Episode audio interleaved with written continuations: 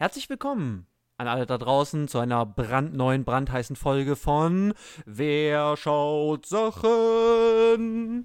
Na, wir. Wir. War das jetzt mein Einsatz? So ungefähr. Okay, nice. Okay, okay alles klar. Profi-Podcast Deluxe. Äh, an, an all die ähm, Film-Nerds, Filmenthusiastinnen etc. da draußen, herzlich willkommen mal wieder bei uns. Ich bin Olli und an meiner Seite ist mal wieder. Janis, hi. So, und der Trend geht weiter, der Trend hin zur Stagnation, zum Stehenbleiben. Das Motto ist, Altes ist gut, Neues ist schlecht. Ja, absolut. Äh, Dafür haben- stehen wir grundsätzlich. Ja, äh, wir haben mal wieder eine neue Kategorie am Start. Also eine alte Kategorie ein Was? zweites Mal, das meinte ich damit. Ah, ja. Also dieses neu. Insofern. Genau, es dieses nicht Neu, dass ist. das zweite Mal schon wieder da ist. Genau. Und zwar heute, äh, was haben wir denn heute? Ach so, genau. Äh, Filme unserer Kindheit Yes. ist back nach zurück Hook. zu, zurück in die Kindheit. Ja, genau. Und nach Hook jetzt wieder am Start und zwar mit einem weiteren 90er Jahre Meilenstein des Unterhaltungskinos werden wir sehen mit den Flintstones. Die Realverfilmung von 1994. Oh ja.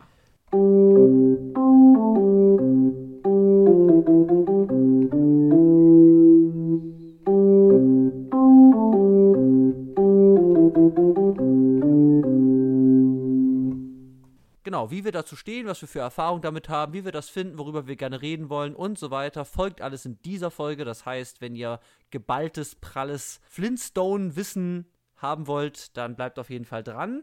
Jetzt gibt es erstmal von mir, wie immer, ein paar Rahmeninfos.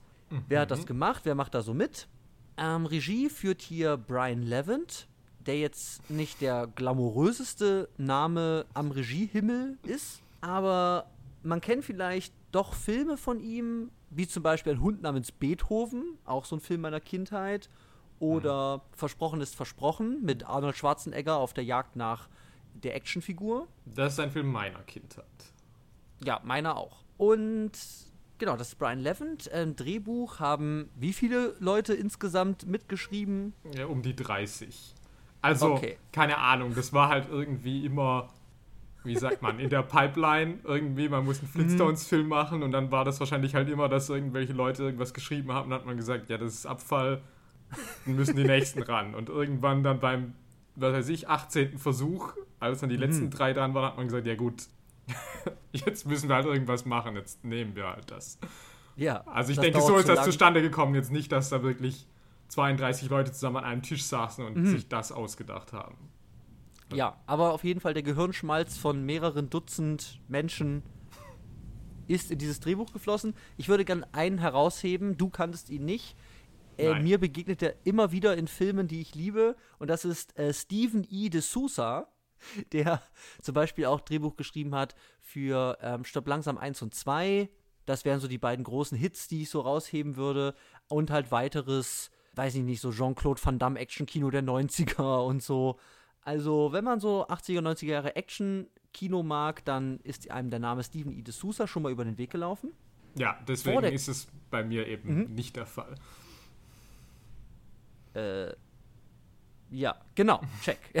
Check's out. Was? Wir haben gar nicht den gleichen Filmgeschmack. Okay, alles klar. Ja, vor der Kamera, jetzt wird's High Class. Oh ja. Ähm, in der Hauptbesetzung als Fred Feuerstein ähm, John Goodman, der jetzt hier seinen zweiten Auftritt nach Barton Fink in unserem Podcast hat. Ein äh, Debüt als Barney Geröllheimer, Rick Moranis. Manchen von euch da draußen aus Ghostbusters oder die Schatz, ich habe irgendwas geschrumpft Filmreihe. Dann haben wir natürlich Rosie O'Donnell, Trumps Erzfeindin Nummer 1. Und ähm, Elizabeth Perkins, ich weiß nicht, woher kennt man ähm, Elizabeth Perkins? Ich kenne ihr Gesicht immer. oh, ähm, ich kenne die nur so aus Fernsehsachen und sonst noch. Also Ah, okay. ich, so jetzt How to Get Away with Murder oder sowas. Aber, Ah ja, okay. Mhm. aber da hat sie eine Episode. Also es ist jetzt auch nicht so, als ob sie da jetzt groß drin wäre. Also ich kenne Filme, wäre ich jetzt gerade blank, was sie Okay. noch gemacht hätte. Ja, auf jeden Fall ke- erkenne ich immer ihr Gesicht. Dann als den Bösewicht natürlich Cliff Van der Fels im Deutschen. Haben wir natürlich Kyle MacLachlan, Oh. der Meister der Schauspielkunst hier von uns beiden. Große Fans. Du noch mehr als ich auf jeden Fall, weil du kennst ihn schon länger. Hm, das weiß ich nicht, aber möglich. Äh, ich kenne ihn auf jeden Fall aus anderen Sachen als du. ja, aber das kenn, da kennst du ihn halt auch schon ganz schön lange her, deswegen. Ja, das ist korrekt, mhm. ja. Also für alle da draußen, das ist ein Mann, der hat mit David Lynch eine Menge Filme gemacht. Der hat aber auch äh, den Captain in How I Met Your Mother gespielt, äh, für all die äh, How I Met Your Mother Fans da draußen. Auch in äh, Desperate Housewives und so weiter. Und äh, last but not least, äh, Halle Berry in einer ihrer frühen Rollen als äh, Miss, wie, wie heißt sie nochmal? Kieseler Stein? Kieseler Stein, im Original Deutschen? Sharon Stone. Sharon das hätte Stone, tatsächlich ja. auch Sharon Stone spielen sollen, aber die hatte dann doch irgendwie ein anderes Angebot, das sie dann eher angenommen hat. Okay. Ähm, Und wie ja, kannst du sagen, last but not least, wenn ja wohl noch jemand ganz oh Besonderes Gott, oh fehlt? Gott, oh Gott, shame on me. Oh. Shame on me. Natürlich noch Elizabeth Taylor als mm. die Cash-Stiefmom ah. von Brett Feuerstein eine Grand Dame des Classic Hollywoods. In ihrem ähm, letzten Kinofilm. Oh, tatsächlich. Mhm. Okay, also ähm, Elizabeth Taylor, Ikone ohnegleichen. Mhm. Katze auf dem äh, heißen Blechdach, Cleopatra, also alles mögliche. Auf jeden Fall eine große Ikone. Auch hier zu sehen. So, ja, ähm, eingespielt äh, hat das Ding, es hat auf jeden Fall Plus gemacht. Es hat ein Budget so von 46 Millionen, ähm, hat in den USA 130 und insgesamt weltweit so ähm, 340 Millionen eingespielt. Also war auf jeden Fall ein, ein Plusfilm, kann man sagen. Ja, ganz klar. Ein Hit. Ja. Die Kritiken sehen das aber anscheinend anders und auch die, die ZuschauerInnen heutzutage. Ähm, IMDb sagt Scheiße, Kritiken sagen auch nicht so doll. Ja, und natürlich haben auch die, ja. die Razzies ja mal wieder ein bisschen zugeschlagen, zumindest. Es gab Nominierungen für Liz Taylor, Skandal. What? Und äh, eine Nominierung als schlechtestes Remake oder Fortsetzung. Und es gab aber auch zwei Preise, nämlich für das schlechteste Drehbuch haben es diese 30 mhm. Leute gekriegt und für die schlechteste Nebendarstellerin wurde Liz besiegt von Rosie O. Oha. Ja. Okay. Ja, also ein echter Kassenschlager. Kritiken hassen's. Heute kommt es auch nicht mehr so gut weg. Wir haben das aber als Kinder halt mehrfach gesehen. Mhm, ja, Deswegen reden wir drüber. Und damit wir eine, eine bessere Basis haben zum, zum Diskutieren, kommt jetzt mal wieder die Inhaltsangabe. Und mit erschwerten Bedingungen. Ich habe es letzte Woche mit den 90 Sekunden richtig verkackt. Jannis hat jetzt einen, einen weiteren Versuch, es besser zu machen. Janis, bist du bereit? Stoppuhr ja, in der Hand? Ja, ich bin sowas von bereit. Äh, die 90 Sekunden starten bei dem Klick. Also, die Flintstones, Familie Feuerstein, spielt in der Steinzeit und erzählt von Fred Feuerstein, der mit seiner Frau Wilma und seiner Tochter Pebbles in Bedrock lebt. Und er leiht seinem besten Freund und Nachbarn Barney Geröllheimer Geld, so dass dieser mit seiner Frau Betty ein Kind adoptieren kann. Kurze Zeit später gibt es im Steinbruch, in dem Fred und Barney arbeiten, einen Eignungstest. Und wer diesen am besten absolviert, wird neuer Vizepräsident des industriellen Beschaffungswesens der Firma. ja. Barney tauscht heimlich die Tests, um sich bei Fred zu revanchieren, und Fred bekommt die Stelle. Diese beinhaltet aber auch, dass er Barney feuern muss. Die Geröllheimers geraten in Armut, wohingegen die Feuersteins immer reicher und vor allem Fred damit einhergehend immer arroganter werden. Es kommt zum mhm. Bruch zwischen den Freunden und auch zwischen den Eheleuten Fred und Wilma. Tatsächlich wurde Fred aber von dem Executive-Vizepräsidenten Cliff und dessen Sekretärin ausgenutzt, damit die eine Menge Geld veruntreuen konnten und das dann so mhm. aussehen lassen konnten, als ob Fred der Schuldige wäre. Die Frauen können mit Hilfe des Diktaphonvogels aus Freds Büro Freds Unschuld beweisen, Jedoch entführt Cliff die Kinder von Fred und Barney und will sie nur im Gegensatz, im Gegenzug gegen den Vogel herausgeben. Fred und mhm. Barney können gemeinsam die Kinder retten und Cliff überwältigen, der mit einer Substanz übergossen wird, bei der es sich um eine neue Entdeckung handelt, die Zement genannt wird. Okay, ist vorbei. Ähm, ich hätte noch einen Satz gehabt. ja, dann, dann, dann sag ihn, aber das war hervorragend.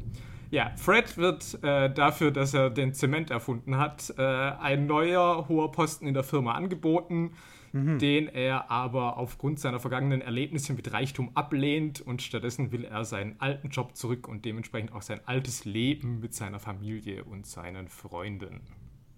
Ja, Ja. Okay, du hast es auf jeden Fall viel besser gemacht als ich, aber vielleicht lag das auch am Film. Möchte ich zu meiner Verteidigung einmal. Okay. Also ich weiß nicht. Das Wir können ja du. irgendwann noch mal so einen Contest machen oder so. Da darfst du eine 90 Sekunden Zusammenfassung von Personal Shopper machen und gucken, Ja, ob du es schaffst. Gerne. Okay, Special-Folge kündigt sich an. Bleibt up to date, Leute da draußen. Ja, ähm, vielen Dank für erstmal eine kurze Übersicht darüber, was da so plotmäßig irgendwie vonstatten geht. Darin geht der Film natürlich nicht auf.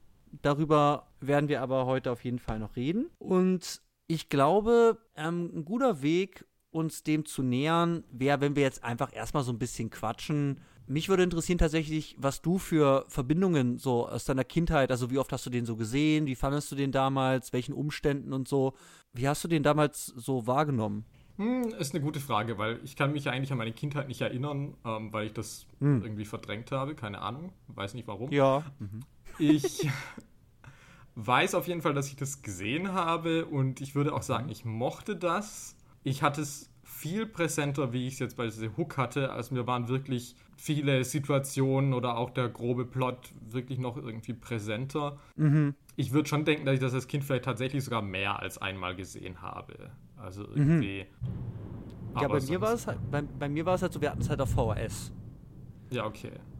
Und deswegen, ich kann nicht sagen, wie oft ich es gesehen habe, aber ich habe es auf jeden Fall regelmäßig gesehen, würde ich vermuten, als Kind. Aber ja, wir hatten es auch schon, wir hatten es wie vor ein paar Jahren, haben wir beides ja mal irgendwie zum Einschlafen oder so mal angemacht, aber Ja, das stimmt, ja. das war jetzt kein ernsthaftes Sichten. Und so davor, wahrscheinlich das letzte Mal, wie, also maximal 2000 oder so, habe ich, hab ich das das letzte Mal gesehen. Maximal.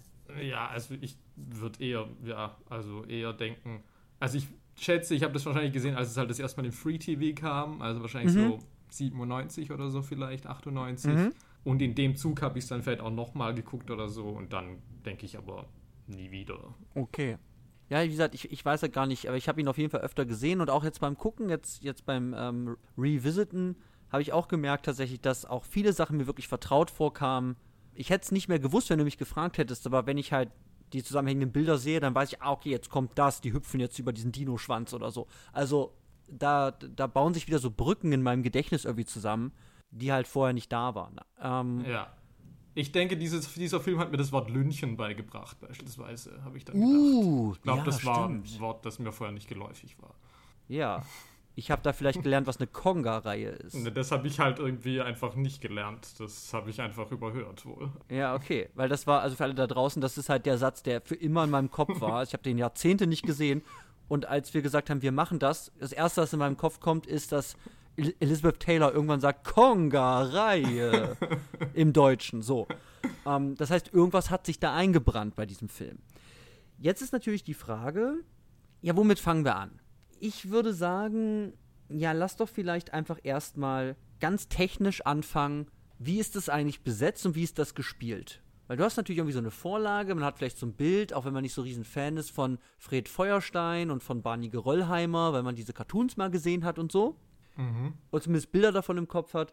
Wie, wie, wie findest du das so vom Casting her? John Goodman, Rick Moranis? Ja, vielleicht sollten wir da jetzt auch noch kurz voranführen, wie wir zu dem Ja. Zeichentrick stehen, weil ich, das ist mir Oh ja. jetzt tatsächlich die Tage aufgefallen, dass ich eigentlich überhaupt gar keine Erinnerungen an diese Zeichentrickserie habe.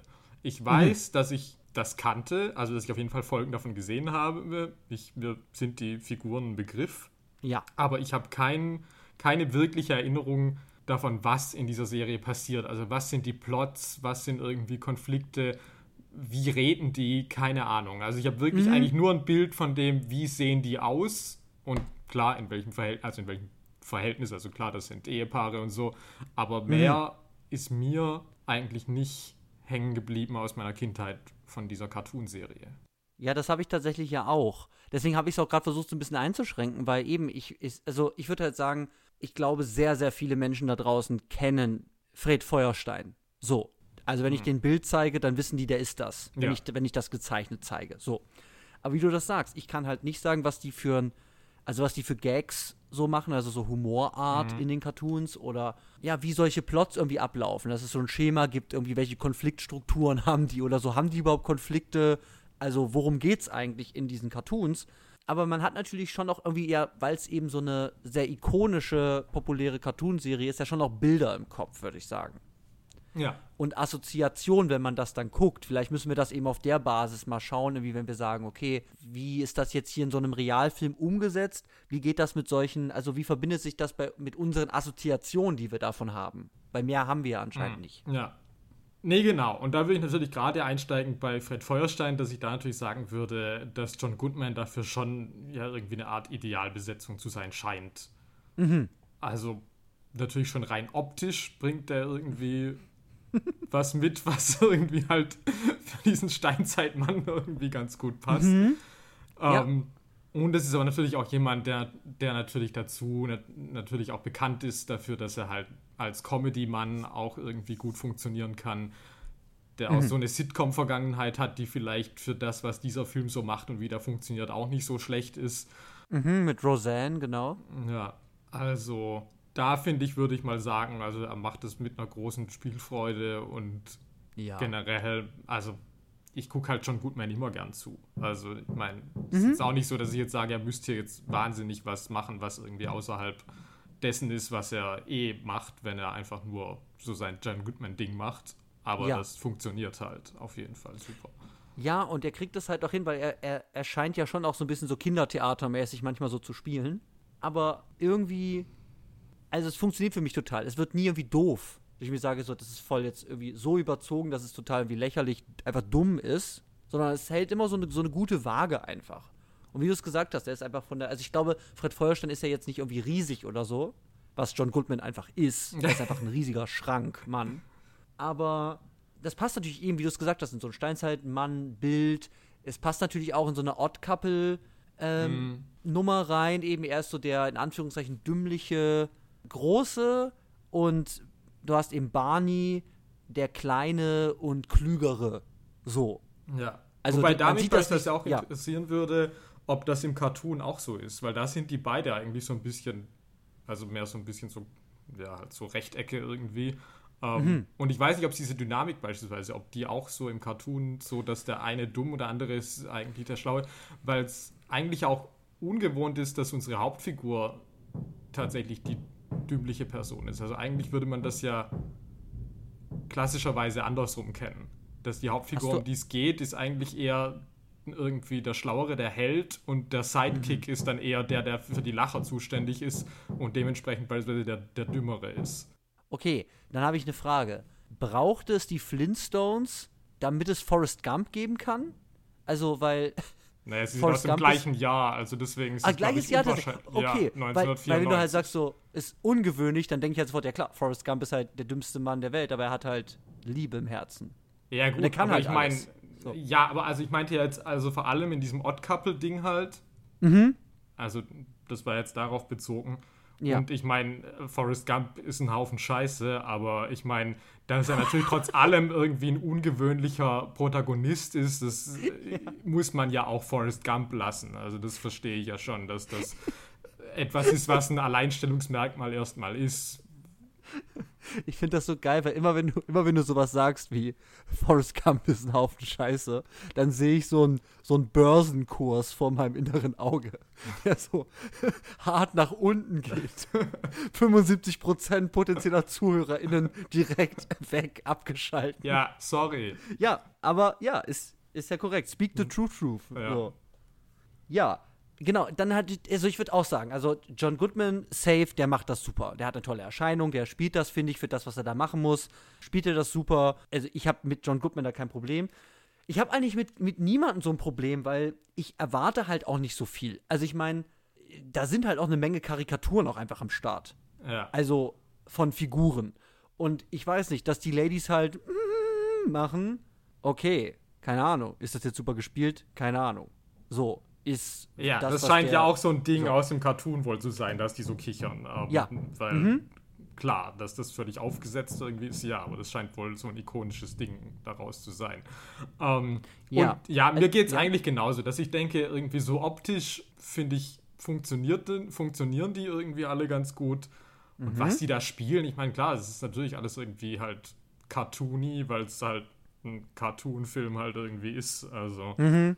Mhm.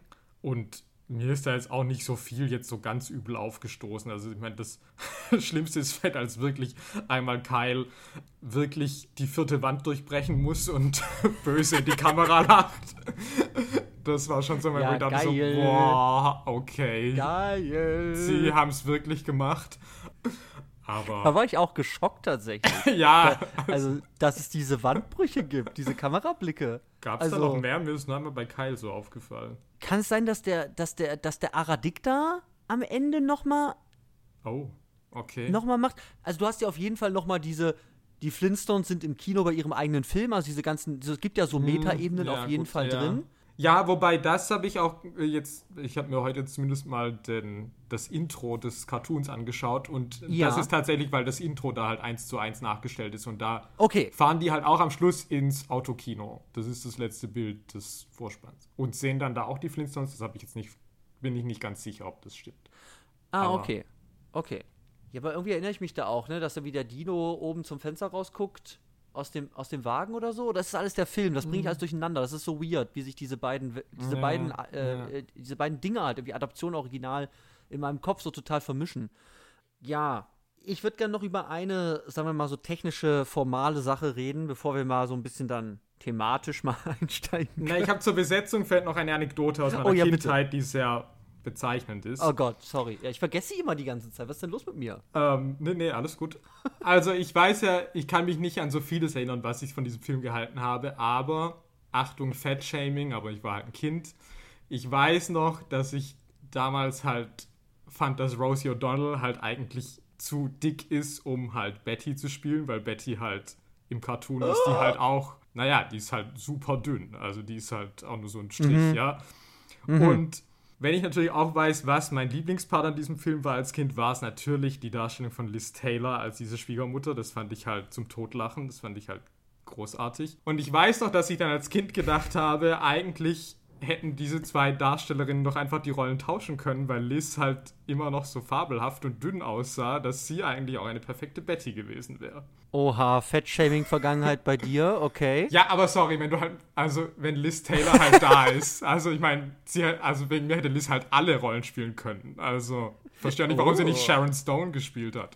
Ja, Ja. also ich würde es nochmal aufgreifen. Also die ganze Fettshaming-Nummer, ähm, not touching that. Aber Ich war ein Kind, also heutzutage sage ich das ja auch nicht mehr, aber ich meine, die Cartoon-Figur ist halt einfach super dünn.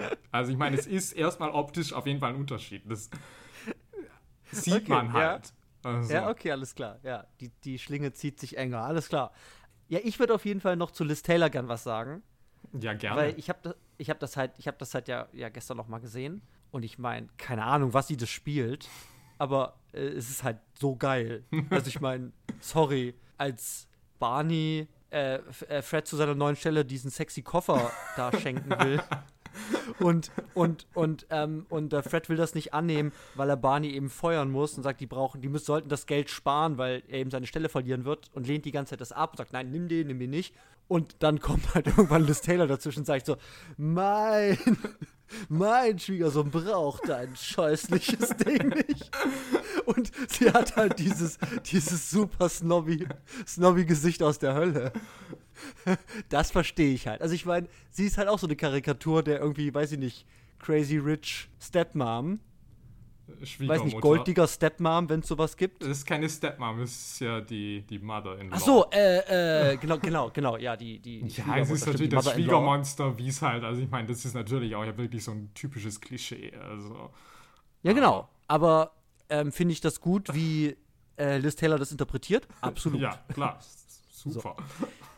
So, und jetzt kommen wir zu einem Punkt, wenn du, wenn du mir gestattest, Ja, natürlich. ist jetzt der Punkt, was natürlich auffällt bei diesem Film, neben dem Plot und neben diesen Figuren, ja, jetzt verkörpert, Cartoonfiguren erwachen zum Leben, kriegen echte fleischliche Hüllen, ist die Ausstattung dieses Films.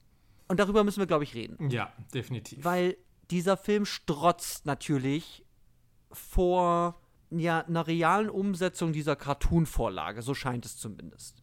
Also man versucht diese Häuser, diese Steinzeitwelt, die ja keine Steinzeitwelt ist, sondern halt eigentlich eine Steinzeitwelt, in der aber gewisse Dinge vorhanden sind, die, sagen wir mal, äh, kreativer Freiheit geschuldet sind, wie die haben halt Fernseher und ein Autokino und eine Bowlingbahn und so. Also es hat, es hat, es hat natürlich so eine sehr krasse Verzerrung von diesem Steinzeitbild. Also eine Vermischung zwischen irgendwas, was im 20. Jahrhundert ist, worüber wir vielleicht noch diskutieren müssen, mhm. und, und halt der Steinzeit. So. Und da hat man aber jetzt halt eine ganze Menge, gerade durch diese, auch diese Aktualisierung oder diese Vermischung von diesen beiden Zeitebenen, eine ganze Menge sagen wir mal, unpassender Gegenstände, die wir aus unserem Leben kennen, die aber angepasst werden an so ein Steinzeitleben. Also der Fernseher ist halt aus Stein. so, das Sofa ist aus Stein, was ist alles aus Stein. So, du hast halt eine Dusche, weil die haben halt Duschen, aber die haben natürlich keine Dusche, kein fließendes Wasser, sondern die haben natürlich einen Mammut, was da zum Fenster reinguckt. Der Müllschlucker ist irgend so ein Vieh. So. Und das hat natürlich eine ganze Menge Gags, ja, allein mit der Welt. Also mit diesem, hey, guck mal hier, das ist zwar eine Steinzeitwelt, aber die ist irgendwie auch verquer und wir zeigen dir das mit einer ganzen Menge verrückten Gegenständen, die wir hier, die wir hier gebaut haben. Ja. So, erstmal. Und auf der anderen Seite hast du natürlich allgemein, ne, alles was so gebäudemäßig, diese ganzen Häuser, was, wie heißt das, Rock Donalds? Mhm, ja. Heißt das so? Ja, der McDonalds damals ja, halt auch so ein Geldautomat oder so ein, so ein, so ein, so ein Flaschenautomat, wo halt immer so ein Vogel drin ist. Die, die Polizeiautos, die haben so einen Vogel halt als Sirene da vorne draufstehen und so. Die Autos haben natürlich kein Benzin, die müssen alle per Fuß angetrieben werden und so. Aber eben der ganze Rest, also von Gebäuden, die alles aus Stein sind, von Ausrüstungsgegenständen, der Aradik da zum Beispiel, ist ein Aufnahmevogel, aber der steht natürlich auf so einem, so einem Steinpodest, wo halt so ein Record, Play und Pause-Button halt noch drauf ist, in Übergröße. Und das ist halt alles irgendwie sehr eigen mit einem ganz speziellen Style. So kann, wie kann ich erstmal sagen, weil es halt alles diese Steinoptik hat. Ja. Wie findest du das? Naja, ich sehe das halt sehr gespalten, weil ich sehe, dass das ganz viel Detailreichtum hat und dass es natürlich ganz stark ist, also dass es wahnsinnig viel zu entdecken gibt, auch wirklich Kleinigkeiten. Mhm. Und ich den Film auch hoch anrechne, dass er dann auch nicht irgendwie dann jedem Detail irgendwie noch sagt, okay, jetzt brauchen wir noch eine Großaufnahme, bis, bis das irgendwie auch noch jeder gesehen hat, sondern dass wirklich auch mhm. irgendwie mhm wirklich das halt wie so ein Wimmelbild auch oft ist, dass du sagst, okay, du kannst Sachen ja. noch entdecken oder du kannst sie halt auch verpassen. Also ähm, mhm. da sehe ich schon alles, dass da viel Mühe reingesteckt wurde und dass, äh, mhm. dass das nicht doof ist. Und natürlich bezieht der Film ja auch wirklich einen Großteil seines Humors ja davon, dass, also das ist ja auch ja. irgendwie das Konzept auch schon vermutlich der Cartoonserie, dass du sagst, du hast eine Steinzeit, die aber eigentlich genauso funktioniert, also ein Abbild unserer modernen Zeit ist. So. Mhm. Und mein Problem ist aber einfach ästhetischer Natur, dass ich halt sage, sorry, das sieht halt alles aus wie Pappmaché. Also das, also das ist halt alles irgendwie soll Stein sein und ich habe halt das Gefühl, das ist keine Ahnung, angemaltes Styropor oder keine Ahnung. Weil, ja. manchmal habe ich halt wirklich Angst, dass schon, wenn ich das nur angucke, dass das halt irgendwie gleich umfällt. Okay, und krass. Ich mhm. finde es halt wirklich da optisch ich meine, 46 Millionen waren jetzt in den 90ern ja auch nicht nichts. Also, und ich meine, irgendwie Spielberg produziert und so. Also, ich meine, man hat ja da irgendwie Geld reingesteckt und dann verstehe ich halt nicht, warum das dann für mich doch irgendwie, ja, halt dann doch billig aussieht. Auch wenn ich an sich sage, es ist schon eine einheitliche Welt und wie gesagt, ich sehe ja. das alles, dass das gut gemacht ist, aber rein ästhetischer Natur gibt mir das halt eigentlich nicht so viel. Und das geht auch ein bisschen weiter zu den Kreaturen. Da weiß mhm. ich jetzt auch wieder nicht. Ich meine, das ist jetzt nicht mein Hauptanliegen, weil ich meine, das mich interessieren Effekte und so. Das ist eigentlich nichts, wo ich jetzt irgendwie einen Film angreifen möchte. Deswegen ist es auch ein kleiner mhm. Kritikpunkt. Aber auch hier muss ich halt sagen, es ist irgendwie ein Jahr nach Jurassic Park. Und ich meine, wie sehen diese mhm. Dinos oder dieser Dino, den die da haben? Irgendwie, wie sieht das aus? Also irgendwie.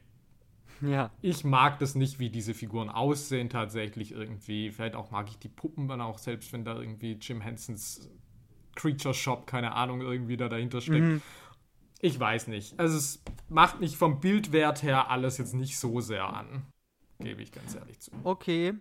Ich, das, ich, das, das kann ich total nachvollziehen. Tatsächlich glaube ich für mich, aber hat das tatsächlich funktioniert, also dass es mich nicht, also dass es mich nicht gestört hat, sondern wirklich diese Welt irgendwie halt vermittelt hat. Und ich das gut gucken konnte und mich wirklich auf diese kleinen Details hier und da immer wieder was entdecken, wirklich überraschend gut einlassen konnte, ähm, hat tatsächlich, glaube ich, diese Einheitlichkeit gereicht also ich habe, glaube ich, schon gesehen, klar, das ist alles irgendwie super künstlich natürlich. Ich sehe diese Styropor-Ausstattung, aber aber es hatte so einen eigenen Charme, dass ich trotz dieser sich aufdrängenden Filmkulisse eigentlich ganz oft ich in Verbindung, glaube ich, mit diesen Gags, die gemacht werden, die kann man jetzt mögen oder nicht, aber sich das zumindest zu so einem einheitlichen Bild, zu so einem, zu so einem einheitlichen Tableau einfach wirklich bei mir so etabliert hat, dass es für mich wahrnehmungstechnisch eigentlich so funktioniert hat, dass ich sehr gut drin war. Und das eigentlich gut genießen konnte, überraschenderweise. Weil ich sehe deine Punkte total, aber aus meiner subjektiven Erfahrung her würde ich irgendwie sagen, dass diese Einheitlichkeit und dieser eigene Style, den es hat, für mich tatsächlich irgendwie funktioniert hat. Mhm. Ja, es ist auch komisch, weil ich tatsächlich ja auch jemand bin, der da eigentlich total drüber hinwegsehen kann und ich eben sonst auch sagen würde, ja gut, es ist halt irgendwie der mhm. Stil mhm. und ähm, wenn ja. das die Setzung ist, von wegen, okay, so sehen Steine da aus, dann ist das halt mhm. so.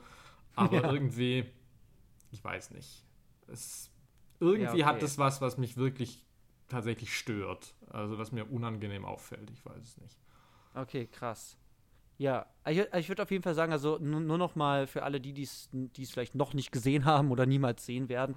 Also es ist halt wirklich, es, es, es ist in jedem kleinen Detail. Also es sind die Klamotten, die die anhaben, haben halt auch wirklich immer so eigene Farben. Und ich meine, Fred, sein erster Dress da, den er da in seiner neuen Stelle anhat und so. Ich finde das alles super schick. Also ich muss halt echt sagen, ich finde, das sieht alles irgendwie, irgendwie, irgendwie toll aus, halt irgendwie eigen. Und tatsächlich funktioniert das für mich sehr gut.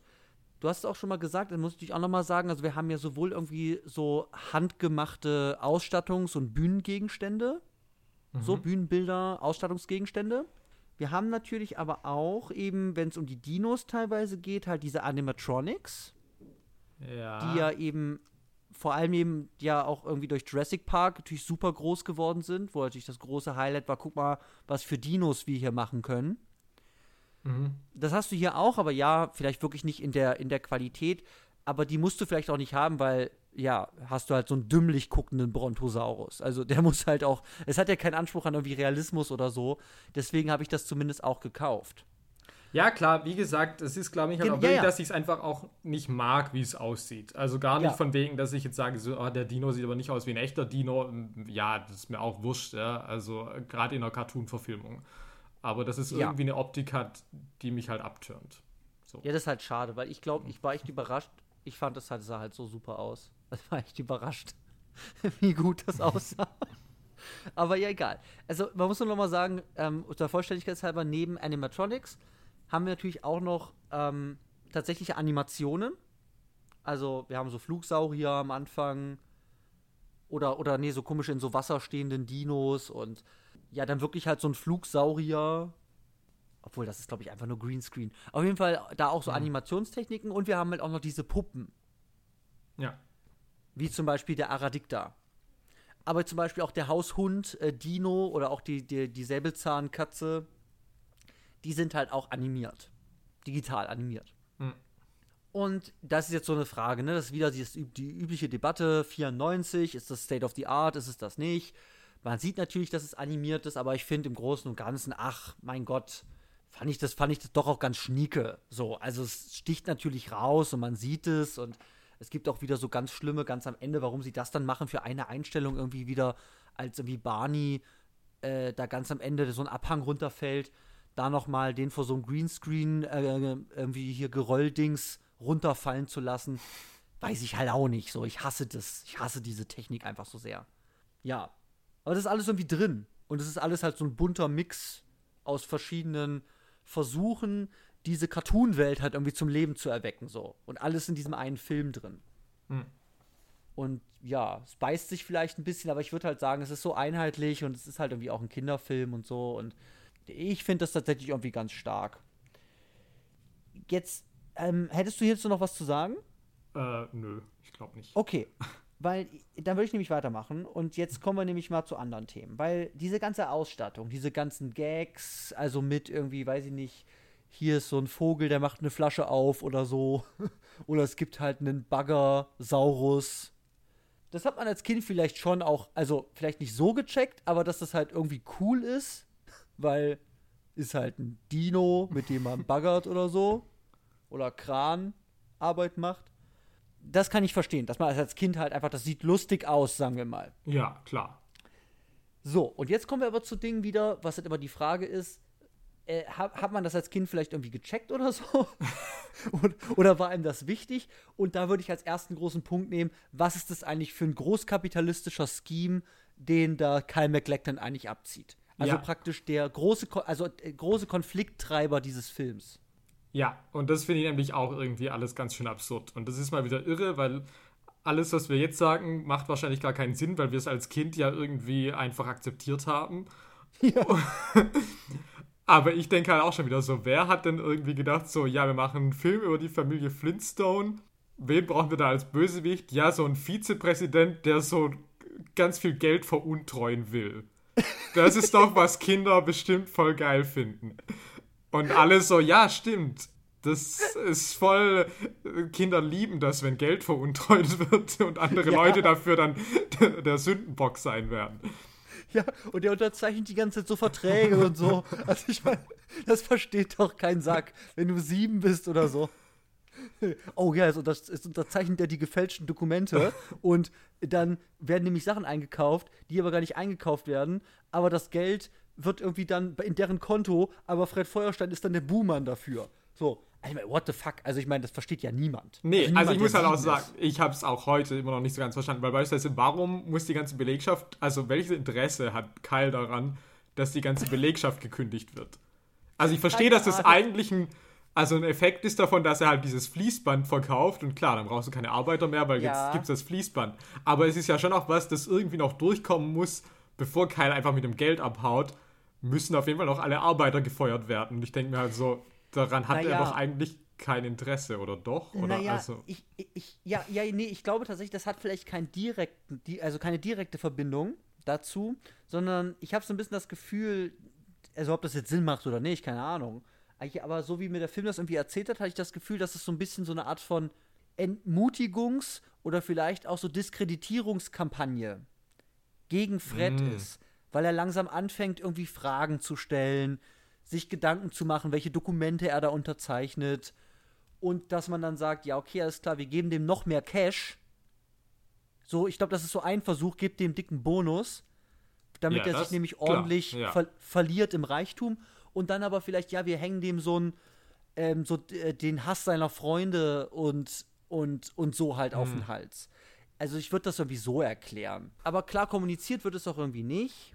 Nee, weil tatsächlich ist es ja schon so, also Fred, als er das erstmal dieses Modell sieht, sagt er doch schon so, werden dann nicht irgendwie viele Leute gar nicht mehr gebraucht? Oder sagt das Ja. nicht, oder das sagt doch irgendeine Person. Also das scheint ja schon irgendwie auch eine logische Konsequenz von diesem Modell zu sein. Aber andererseits. Ich glaube, ich glaub, das, sagt ich glaub, das sagt tatsächlich der Chef, sagt das. Aber ich will doch nicht alle meine Arbeiter verlieren. Aber sie machen vierfachen Profit. Alles klar, was? Erzählen Sie mir ah, alles. ja, So. genau. Ja, So. okay. Ja. Ähm, so, und ich würde, weil du es jetzt gerade sagst, da würde ich auch gerne noch von diesem Scheme, der halt weird ist, weil niemand versteht das. Weil ich würde halt als Kind halt nicht sagen, ah, das ist der Film mit dem geilen Finanzscheme, sondern halt, das ist der Film mit den Dinos. So. ja. ähm, noch dazu halt machen, welche, ich würde es einfach mal machen, also welche, welche Themen hat das vielleicht irgendwie noch? Und ich meine, diese ganze, also erstmal hast du halt diese Automatisierung in der Industrie. Ja, okay. So, also ich Ja. meine, es sind Arbeitsplätze im Steinbruch bedroht. Also ich meine, das hat tatsächlich ja auch keine Konsequenz dann. Also die verlieren ja nicht deswegen ihre Jobs oder so. Ja, also, Also am Schluss doch, sagt Mhm. ja auch niemand irgendwie, also am, am Ende des Films ist ja irgendwie die Steinzeit beendet, aber ähm, es, Ja. es scheint ja so, als ob am Schluss kriegen ja all diese Leute ihre Jobs wieder zurück und irgendwie dieses Fließband-Experiment ist ja anscheinend erstmal gescheitert. Ich meine, diese Maschinerie ist alles kaputt, war eh alles auch nur Ja. Schrott. Insofern, Ja. ja, weiß ich jetzt Genau, nicht. aber, aber wir haben auf jeden Fall dieses Thema, was da drin ist, dass halt Kyle MacLachlan sagt, na klar, vierfache Produktivität und wir brauchen halt keine Leute. So, weil die Automatisierung ist halt real. Und ja. also das, das sind halt echte Fordisten und das, das finde ich halt auch geil. So, keine Ahnung, hat halt nie, also ich meine, ich hätte auf jeden Fall die Anspielung nicht verstanden, was das soll. Sagen, ja, okay, ist ein böser Mann, alles klar. Der hat geile Modelle. Ich meine, bei dieser Szene würde ich halt auf jeden Fall, ich würde 100 Euro wetten, dass ich als Kind da sitze und sage, oh, geiles Modell mit diesen kleinen fahrenden Wägelchen und so. Weil ich glaube, das war halt der Knaller mit dem Katapult, was da so ein Stein schießt und so. Hm, ja, kann schon sein. Und halt nicht, oh, krass, Industrialisierungsvorhaben, äh, kostet Arbeitsplätze. so. Und dann ist natürlich auch nochmal die Frage, und das ist jetzt aber wieder so ein zweischneidiges Schwert, das ist, ne, das ist natürlich diese Rags to Riches äh, Geschichte, die da drin ist. Ja, und die macht mich halt eigentlich schon auch ein bisschen wütend, wenn ich drüber nachdenke. Okay, äh, erkläre dich. Naja, also ich meine, also, dass du Kyle natürlich, okay, der ist ein Mann, der will, äh, der hat irgendwelche Shenanigans, um da irgendwie unrechtmäßig an Geld zu kommen, dass das Vorteil wird, klar, logisch. Ja, das verstehe ich auch, dass es eine Message ist, die man Kindern irgendwie weitergeben will. So. Check. Wenn ja. jetzt aber halt irgendwie so Multimillionäre, Milliardäre mir halt eine Story erzählen, von wegen, okay, der wird jetzt reich und dann wird er natürlich automatisch ein Arschloch. Ja. Und dann auch wirklich am Schluss da praktisch Okay, er hat ja natürlich auch diesen Job nicht verdient gehabt, ja, also er ist da ja auch nicht Aha. rechtmäßig rangekommen sozusagen, nicht weil er es zu verschulden hatte, aber so und so weiter. Und das kannst du mir ja schon irgendwie auch erzählen von wegen, okay, der ist jetzt reich und irgendwie wird er ganz abgehoben und arrogant. Aber dann am Schluss, wo natürlich auch nochmal irgendwie die Möglichkeit eines Aufstiegs da ist und es aber wirklich dann suggeriert, nein, er darf das nicht annehmen, weil wenn er Geld hätte, könnte er auch nicht aus diesen Fehlern lernen sondern ja. würde auf jeden Fall wieder zu einem Arschloch werden, weil es unmöglich ist, gleichzeitig irgendwie Wohlstand zu haben, als auch ein ja. guter Mensch zu sein, finde ich ja. halt so fadenscheinig, wenn das halt in so einem gigantischen Hollywood-Blockbuster mir irgendwie so verkauft wird. Ja, ja nee, total. Es ist fadenscheinig und es ist halt auch super platt. Also, also ich meine, ich verstehe, dass das in so einem Kinderfilm keine super differenzierten, komplexen irgendwie Moral von der Geschichte, ja, aber das ist gar nicht so einfach, so mir, mir erzählen kannst. Aber ja, es ist schon irgendwie bizarr. Also, ist, also ich, ich, ich sehe das auch. Also es ist schon weird. Bei jedem, er könnte halt auch die Kohle annehmen und sagen, ja klar, ich, ich spende das oder ich mache es jetzt halt anders und ja, genau. weiß nicht. Schon allein oder sagen, okay, aber mein anderer Vizepräsident muss Barney sein und dann äh, haben wir jetzt halt beide Wohlstand und dann wird auch diese Freundschaft nicht daran in dieser Diskrepanz zerbrechen, dass der eine halt arm ist und der andere mhm. reich. Also vor allem auch so unnötig, dass er nochmal dieses Jobangebot bekommt. Also auch für was, weil er den Zement erfunden hat. Also es ist ja eh irgendwie so super seltsam, weil was, warum sollte er jetzt deswegen geiler Executive sein irgendwie? Naja, ähm, also ich meine, wir können natürlich auch über das, über das äh, Tight Chip, was irgendwie Mr. Slate da fährt, können wir natürlich auch reden. Also ich meine, keine Ahnung. Ist Mr. Slate der beste Geschäftsführer der Welt? Keine Ahnung. Ja, weiß ich nicht. Also. Aber nichtsdestotrotz hättest du den Film ja auch einfach enden lassen können mit von wegen, okay, Kyle ist besiegt, mhm. Sharon kommt ins Gefängnis, okay, ja. dieser Job war eh nur fake, er hat auch, äh, der Test war auch nicht seiner, okay, kriegst deinen Hat Job auch nichts gemacht in dem Job. Also man, ja. sitzt halt nur rum. So, jetzt sagst du dem, ja, du hast deinen alten Job zurück und er sagt so, ja, schade, ich bin nicht mehr reich, aber dafür habe ich halt zum Glück das, was wirklich zählt, nämlich meine Familie und äh, meine Freunde. Genau. Dann wäre das ja genau. für mich okay, ja? Also die Message Aha. zu sagen, okay, Reichtum ist nicht alles, persönliche Beziehungen sind vielleicht sogar noch wichtiger, das ist ja eine Message, gegen die kann ich jetzt nichts sagen, aber dann noch explizit zu machen von wegen, nein, der muss das ablehnen. Aha. So schwört dem Mammon ab. Das ist Gift. das ja. finde ich halt irgendwie so, wo ich dann sage so, ähm, ja, genau. ja, das ist natürlich halt super schwierig, weil, weil eben, ähm, es wird mir irgendwie erzählt, er arbeitet im Steinbruch, aber er führt eigentlich ein gutes Leben. So, also er scheint ja wie glücklich zu sein mit seinem Leben am Anfang. Das Einzige, was halt irgendwie nervt, oder so, so, so einen kleinen Bug, den er halt im, im, im, im Ohr hat, ist halt, dass seine Schwiegermutter ihn halt nervt und sagt, ah, was, du hättest irgendwie Reifen, was, den ähm, äh, René Reifenstein oder so äh, heiraten sollen. Der hat das Rad erfunden, also so ist im Deutschen auf jeden Fall. ähm, und halt nicht diesen Fred Feuerstein, so, der halt kein Cash hat, weil alles, was Liz Taylor interessiert, ist halt das Cash. Ja, gut, aber ich würde schon sagen, ja. dass es ja weitergeht, weil ich meine, er leiht ja auch ja. am Anfang Barney das Geld und will das erstmal, will man ja gar nicht sagen. Ja. Aus Angst vor ihrer Reaktion. Die fällt dann gut aus, weil sie sagt, okay, für die, für die Freunde alles okay. Aber. Ja, klar. Ist auch eine nice, nice Nummer von ihm, muss man sagen. Also ja, klar. Ja. Aber dementsprechend zeigt sich ja da schon, dass beide Familien auf jeden Fall auch nichts dagegen hätten, etwas besser dazustehen. Also, ja. würden sie etwas mehr verdienen, wäre es kein Ding, Barney das Geld sowieso zu geben. Also, da muss man da ja. auch gar kein, kein Geheimnis und, draus machen und erst darüber lügen. Und wenn wiederum Barney einfach mehr verdienen würde, dann könnten die sowieso dieses Kind gleich adoptieren. Ja, klar. Aber ich meine, ich mein, was der Film ja schon erzählt ist, eben, es gibt diese nervige Schwiegermutter und die, die kommen aber anscheinend irgendwie klar, also sind halt irgendwie, weiß nicht, irgendwie Steinzeitproletariat, aber die haben so ein, so ein, so ein schickes Haus. irgendwie, ich kann es gar nicht sagen, also was für eine Schicht sind die unterwegs, aber okay. Naja, das sind so Ähm, klassische Mittelständler. Ich meine, das ist ja schon vielleicht auch das Ding dieser, Se- also Ja, der okay. Serie, dass du sagst, die sind halt so Otto-Normalverbraucher eigentlich. Ja, Also okay, richtig klar. klarer Durchschnitt, würde ich denken. Mhm. Okay. Ja, dann hast du halt das Ding, dass halt Fred, ich glaube, obwohl alles irgendwie gut läuft, weil der steht gerne auf, also als er da seinen, seinen, seinen komischen Weckerstein auf den Kopf kriegt. Ich meine, gut, da ist schon sein neuer Job, okay, alles klar. Ich habe das Gefühl aber, das ist alles in Ordnung. So, der hat sein Bowling-Team, der hat seinen besten Freund, der hat seine Frau, seine Tochter und so weiter. Sein Hund. Ja. Und er hat aber irgendwie immer noch dieses Ding im Hinterkopf, dass irgendwie so, er, er will ein, also er will, dass die Leute sehen, dass er jemand wird. Und diese Idee von jemand sein heißt, ordentlich Cash zu haben, bis zum Abwinken. Das hat er ja irgendwie, irgendwie im Kopf. So. Und eben, was machen die dann? Die pimpen ihr Haus auf, kaufen sich einen neuen äh, Sportwagen, ähm, neue Kleider, äh, so pipapo. So alles, was man so braucht, wenn man halt super rich ist. Und eben, und dann kommt halt das, und das, das korrumpiert ihn halt total. Die protzen halt nur damit rum, die entfremden sich von ihren Freunden. Wilma sieht das vor Fred ein, deswegen entfremden die sich auch. Und dann ist aber eben das Ende, wie du es gesagt hast, er kriegt diesen Job angeboten und dann sagt er, ja, ähm, nee, ich bin schon immer reich gewesen, weil ich nämlich Freunde und Familie habe. so. Das ist halt wieder so eine My das ist halt wieder so eine klassische Mythoserzählung, dass du diesen Mythos von dieser Familie, von Freundschaft ist mehr wert als Cash.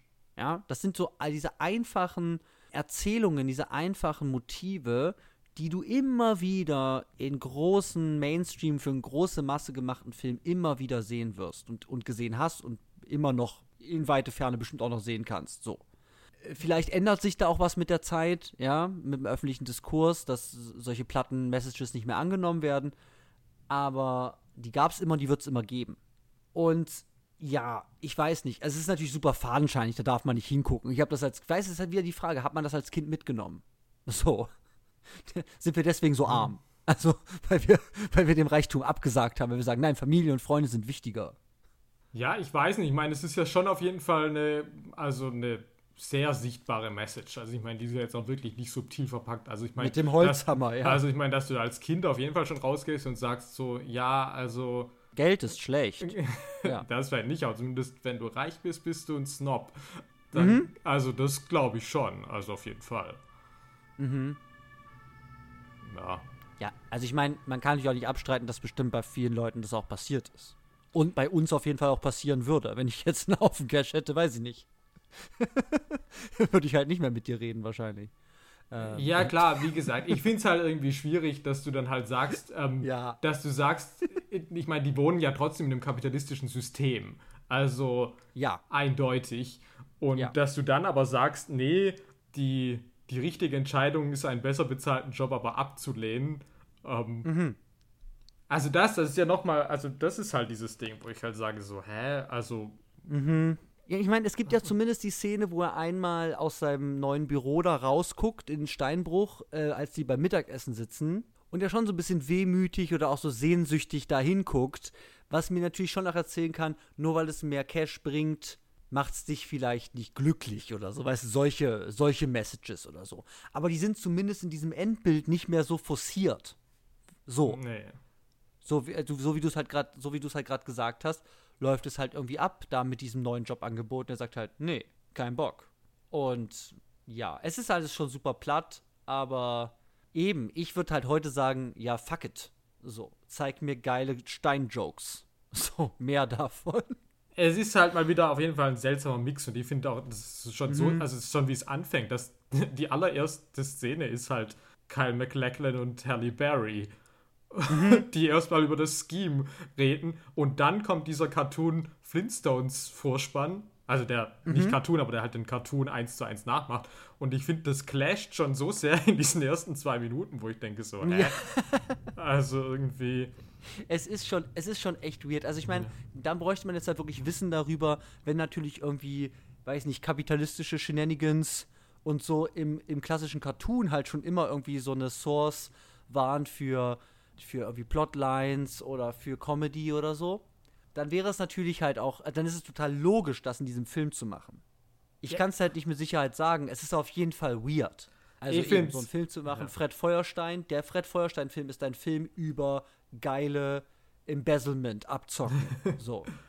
Ja, und ich denke halt auch, das, du hättest es ja auch wirklich viel einfacher machen können. Wenn du zwar sagst, okay, der wird halt zufällig reich, keine Ahnung, gewinnt im Lotto. Und dann am Schluss stellt sich aber raus, das war der oder so, Fall, ja. das war der falsche Lottoschein und das ist doch nicht das Geld, das er kriegt. Oder irgendwie Ja. sowas. Weißt du, was, Ja. wo ich sage, okay, das ist irgendwie einfach zu begreifen.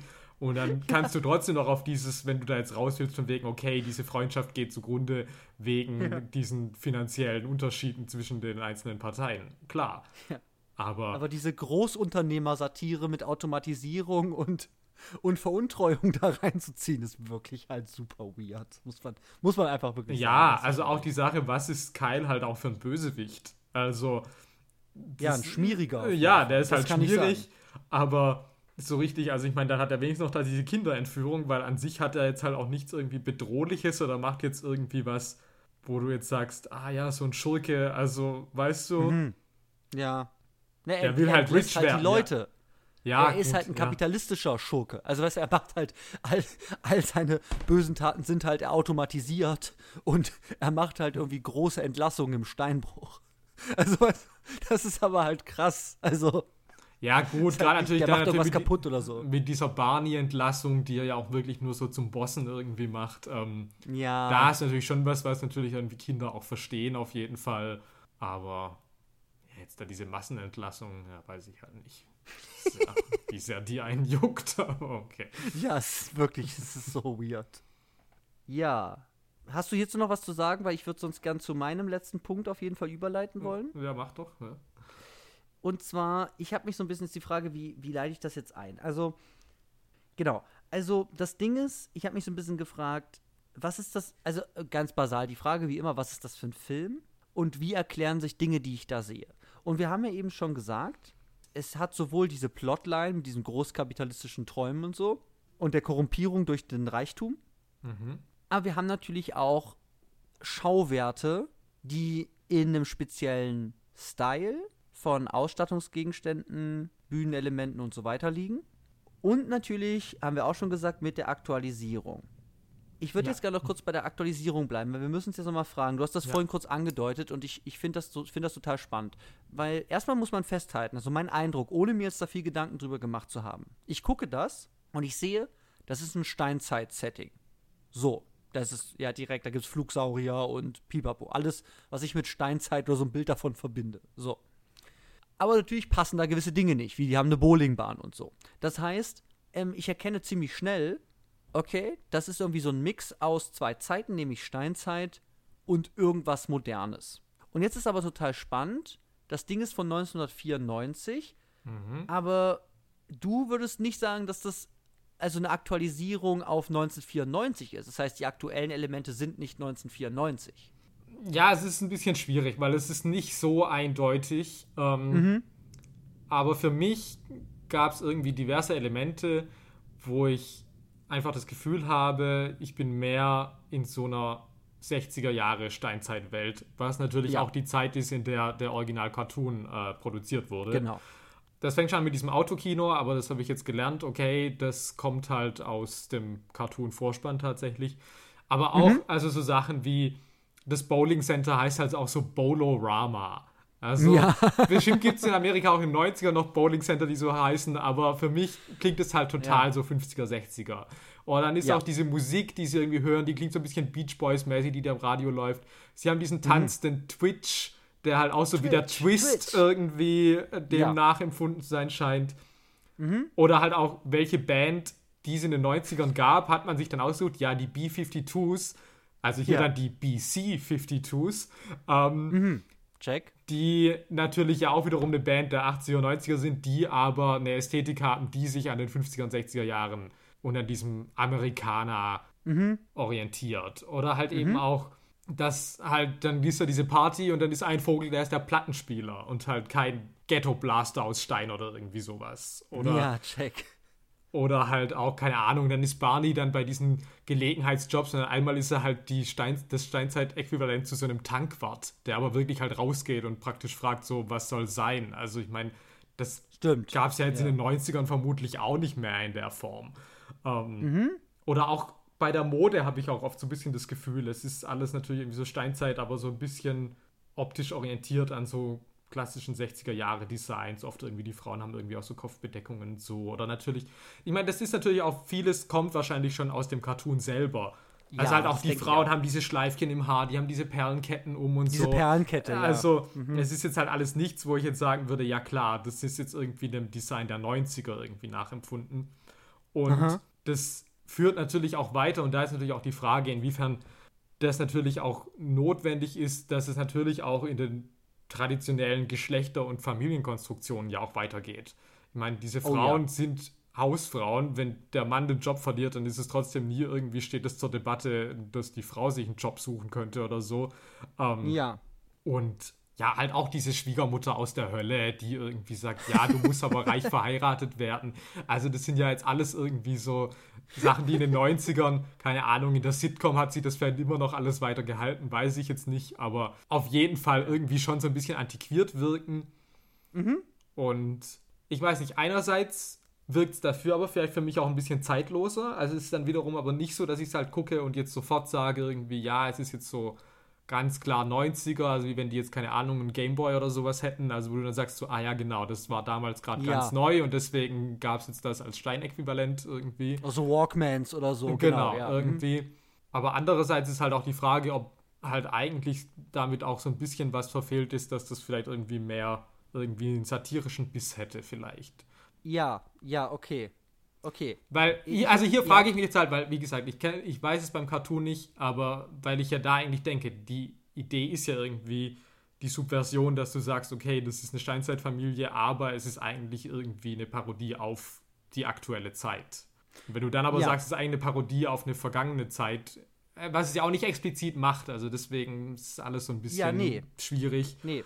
Es benutzt es, es benutzt es einfach. Also das ist die Vorlage für die, für die, für das ähm, äh, für die Aktualisierungsbewegung, die die da drin haben, ist, dass sie da die 50er, 60er Jahre oder wahrscheinlich halt die Welt, die ja auch im, im Cartoon eben als Vorlage dient, ja, ja dort eben halt benutzen als Vorlage dafür. Hierhin wird es hin aktualisiert. Ich hätte ich hätt halt eine einfache Erklärung dafür und das äh, sehe ich halt auch an anderen Punkten. Und das ist halt aber eigentlich was, was eigentlich ein No-Brainer sein muss, wenn du so eine Adaption machst von den Flintstones. Und das ist eben sowas wie Fanservice. Also, dass du ja schon versuchen musst, was, also immer so einen Spagat zu halten, so einen eigenständigen Film zu machen, der für sich steht, aber natürlich auf der Marke Flintstones natürlich versuchst irgendwie zu reiten, um damit halt ja schon gewisse Leute einfach ins Kino zu kriegen. Also wie viele Filme existieren, weil irgendwas anderes, was nicht Film ist, populär ist. Und ja. dann macht man einen Film, weil man hofft, dass die Leute da auch reingehen. So. Ja, klar, ja. Ist ja mit so Videospielverfilmungen und so halt ja auch so ein klassisches Ding. Und das hast du hier natürlich auch. Und da wäre natürlich eben, wenn dieser Humor in dem Comic sich auf die 60er bezieht, dann übernimmst du das halt. Und dann ist eben nicht, du machst einen, du hast als Ziel einen satirischen Kommentar zu machen auf unsere Zeit heute oder so ein paar Gags zu machen, sondern es ist Fanservice.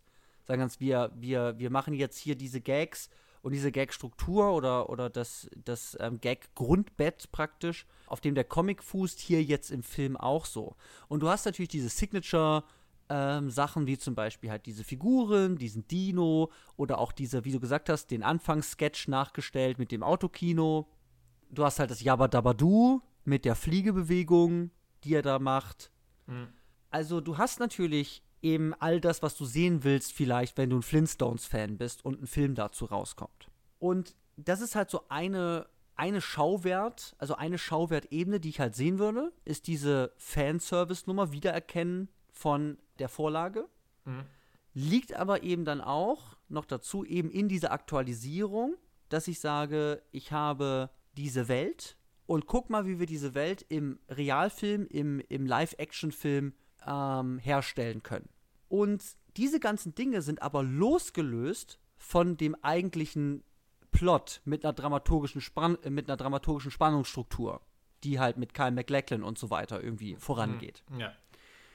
Und ich weiß nicht, ob ich mich aus dem Fenster lehne, vielleicht ein bisschen, aber weil Spielberg halt auch als Produzent da mit drin ist und er halt den einen Film gemacht hat, wo ich das so ganz deutlich sehe, und das ist eben Jurassic Park, würde ich mal hier sowas wie Spielbergerismus oder so mal hier so in den Raum werfen, weil ich sehe hier so ein paar Parallelen. Das sind, sind bestimmt nicht die beiden, aber was dieser Film halt macht, ist, du hast wirklich diese Plot, diese Plots und du hast die Welt, aka Schauwerte.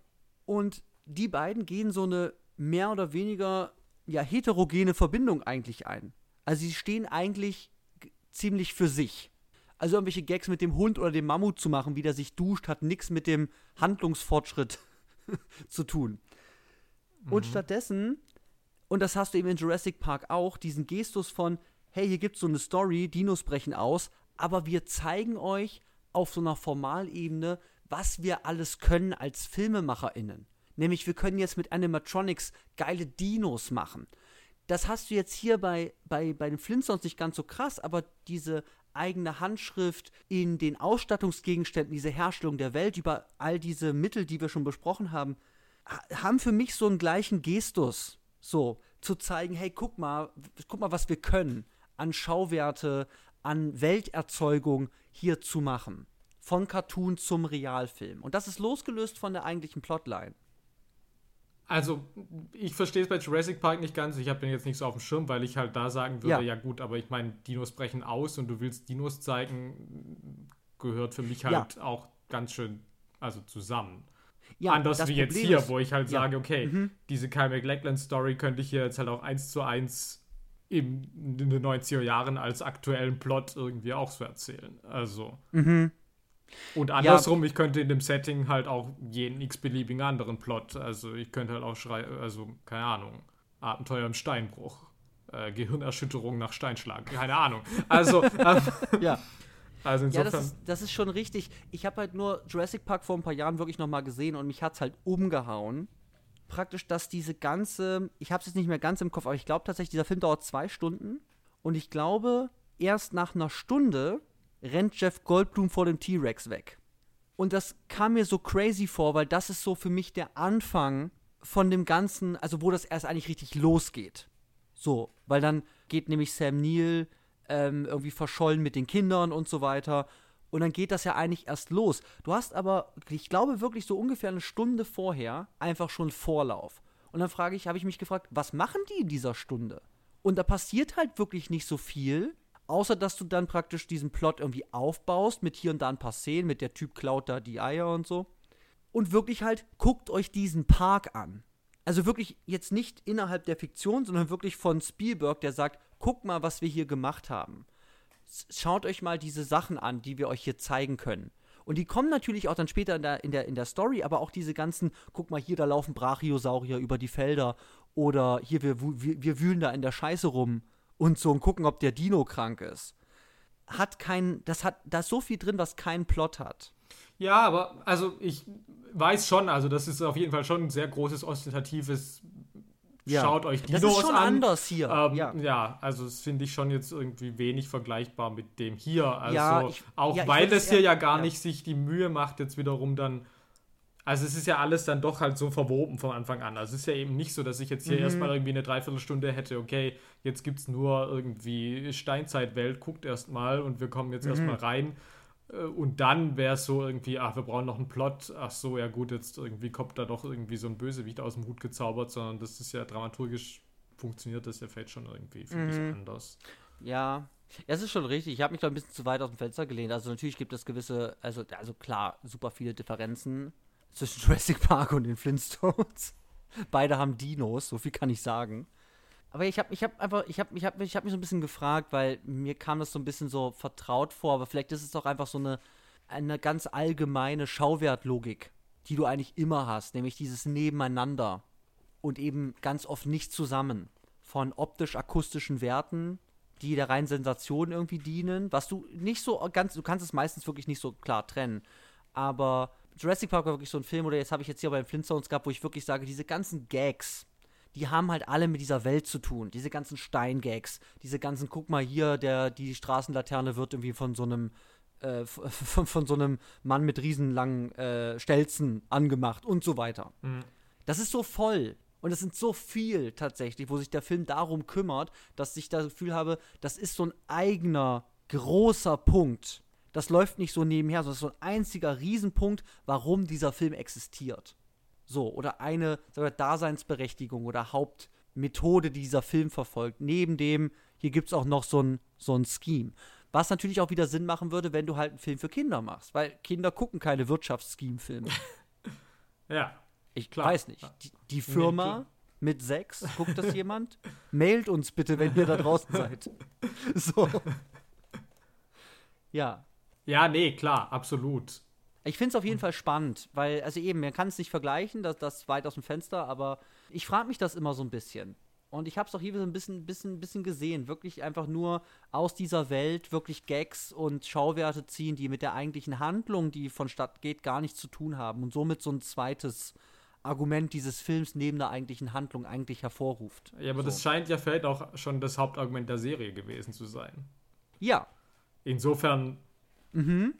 Also ich meine, das war ja vielleicht auch einfach das Problem, warum die 32 Drehbuchautoren gebraucht haben. Vermutlich nicht, weil irgendwie niemand auf, keine Ahnung, Steven Spielrock gekommen ist, sondern ähm, Ja, weil du dafür so, halt einen Plot Sondern weil es also war, okay, also jetzt haben wir diese Familie und wir haben eine abgedate Steinzeit. Und was machen die ja, jetzt wir haben da geile drin? Gags. Und genau. dann, ja, ob die so geil sind, das würde ich jetzt mal. Ja, aber das aber, denken die auf ja. jeden Fall. So, ja. Aber mhm. dann war halt so, ja gut, aber die müssen jetzt irgendwas machen, noch anderthalb Stunden lang da drin. Ja, keine Ahnung, weiß nicht, was sollen die machen?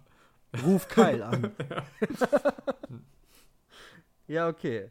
Ja, also das wäre so meine weit aus dem Fenster gelehnte These. Habt ein Auge hm. drauf, Leute da draußen, auf Schauwertlogiken und die Heterogenität von Schauwert und Narration.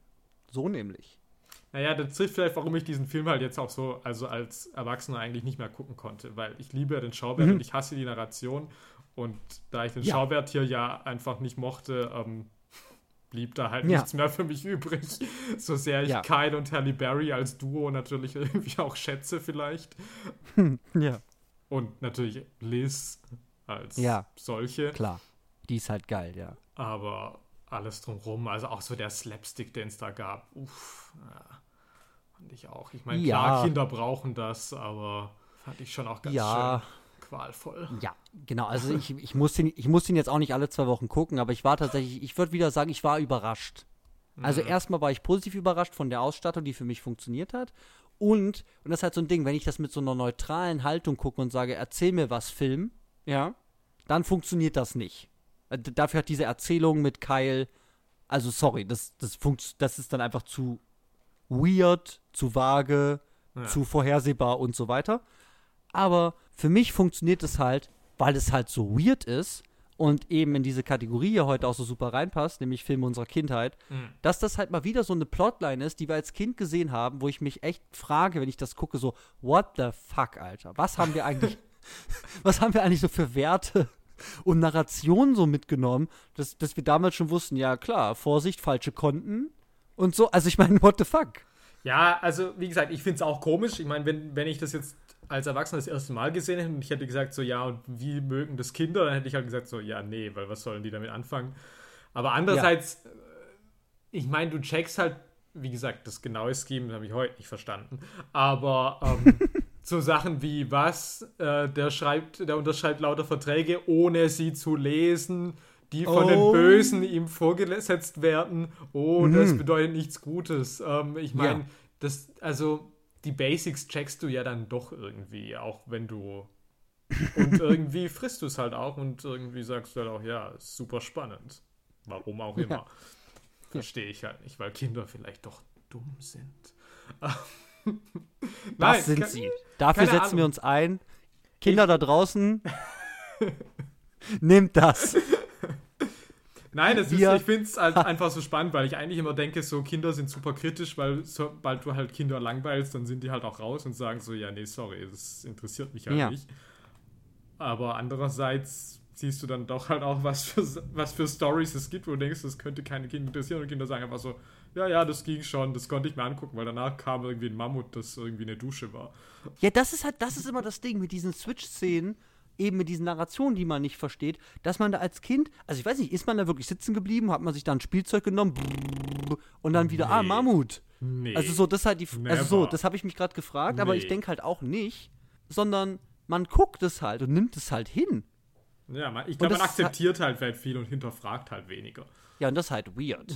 dass ich da sitze und sage, ja, Kyle McLachlan, erzähl mir alles. Naja, gut, also sorry. Also, ich meine, der konnte mir halt schon damals als erzählen, logisch. Und Miss Stone halt auch. Ja, weil dieser Film versucht mir auf jeden Fall zu erklären, dass Halle Berry super sexy ist. Ja, also da, gerade mit der Musik, äh, das ist schon Oh. eindeutig, Stimmt. ähm, dass da alle Register gezogen werden, um zu sagen, ja, diese Frau, die ist sexy. Ja, sich selbst aufrollende Krawatten und so, wenn sie reinkommt. Ja, ja, ja. Klassischen Gags. Wobei ich Ja, da okay. tatsächlich, ich wollte es eigentlich nicht ansprechen, aber ich war dann doch positiv überrascht, dass sie dann trotzdem eben nicht nur so eine Sexobjektfigur ist, sondern sie eine Mhm. Figur ist, die das bewusst selbst benutzt und nicht von anderen als Ja. solches. Also natürlich von Ja. Kyle vielleicht, aber ich meine, sie ist dann ja schon eine autonome Figur, die eben, Mhm. also klar, die halt ihren Körper einsetzt als, als Waffe sozusagen, weil er ihr zur Verfügung steht und sie aber Mhm. ja nicht merkt, dumm wann sie ist. verarscht wird. Genau, Ja. die ja dann auch äh, dann tatsächlich äh, auch, auch dann Kyle durchschaut äh, das, und merkt, dass irgendwie das, was sie da macht, irgendwie in eine Richtung geht, die sie gar nicht will und die ja dann auch irgendwie empathisch ist oder eben auch, wenn Fred dann sagt so, ja, okay, nee, sie sind, also wenn sie dann wieder auf dumme Sekretärin macht und der sagt so, nee, nee, ich habe gleich gemerkt, sie sind eigentlich schlau. Also das Ja. waren schon so Momente, wo ich dachte, okay, dafür, dass dieser Film eigentlich anfängt, dass ich denke so, boah, okay, klar, Male Gazy, ähm, man Super. braucht irgendwie halt einfach nur so eine sexy Sekretärin. Schiffte das so vor manchen Problemen echt noch irgendwie gekonnt vorbei, wo ich dachte so, oh, das könnte noch Ja. richtig böse werden. Das ist richtig. Vor dem super, vor dem super Male Gaze Albtraum, da, da bewahrt es sich auf jeden Fall vor. Das ist richtig, ja. Gut, haben wir's? Ich denke, ja. Okay, alles klar. Ah, wir haben wieder gar nicht gesungen. Ah, Ähm, shit. Äh, Dann der Outro-Song zu Filme unserer Kindheit. wir waren jung, jetzt sind wir alt. Zurück in die Filme. Kindheit. Kindheit. wow, mit, mit so Halbreim. Hervorragend. Okay. Ja, dann mal wieder als vorletzte Amtshandlung heute. Es Hm. ist mal wieder Zeit für die Top Top 3. 3. Eins, Top 3. zwei, 3, 2, 1. 0, drei. 3. Hast du null? Hast du null gesagt? 3, 2, 1, dann kommt meistens die 0 danach, oder? Die Null? Keine Ahnung. Also ich, ich will ja nichts sagen, für mich ist die Null gar keine Zahl. So, Oh. ich hab's gesagt. uh, äh, So. harte So, Worte. so, ja, zur heutigen Top 3. Ja, ähm, also ihr da draußen merkt es, der Innovationsgeist, Kreativität geht runter in diesem Podcast. Und so auch in den Top 3s. Oh, Wir hatten, einfach keine, wir hatten einfach keine Ahnung, was wir tun sollten. Und wir haben uns dazu entschieden, hey, Steven Spielberg Mhm. ist doch dieser super bekannte Mega-Regisseur, den jeder kennt. So. Mhm.